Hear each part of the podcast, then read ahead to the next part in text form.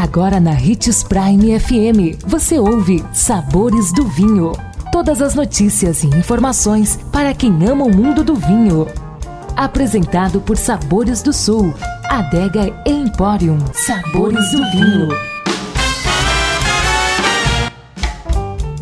Que bom ter você conosco e só aqui nos Sabores do Vinho você tem informações sobre esse universo apaixonante. Sou Marno Menegatti, sommelier internacional da adega Sabores do Sul. E hoje vamos te ajudar a entender o que são vinhos veganos. Se o vinho é produzido a partir da fermentação da uva, como pode ser que ele nem sempre seja um vinho vegano? Essa é uma questão de extrema importância para aqueles que optam por não consumir nenhum produto de origem animal. O processo de elaboração de vinhos é considerado bastante simples. As leveduras, naturais ou cultivadas, convertem os açúcares do suco de uva em álcool e CO2, dando origem aos mais diversos tipos de vinho.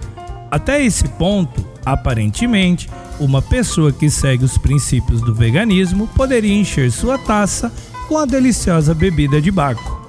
Entretanto, o que muita gente não sabe é que nem todo vinho é considerado vegano.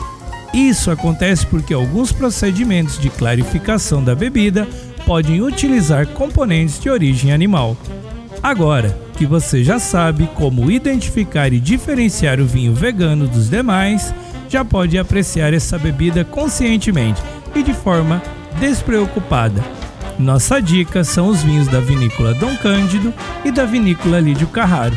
E lembre-se de que para beber vinho você não precisa de uma ocasião especial, mas apenas uma taça. Tchim, tchim.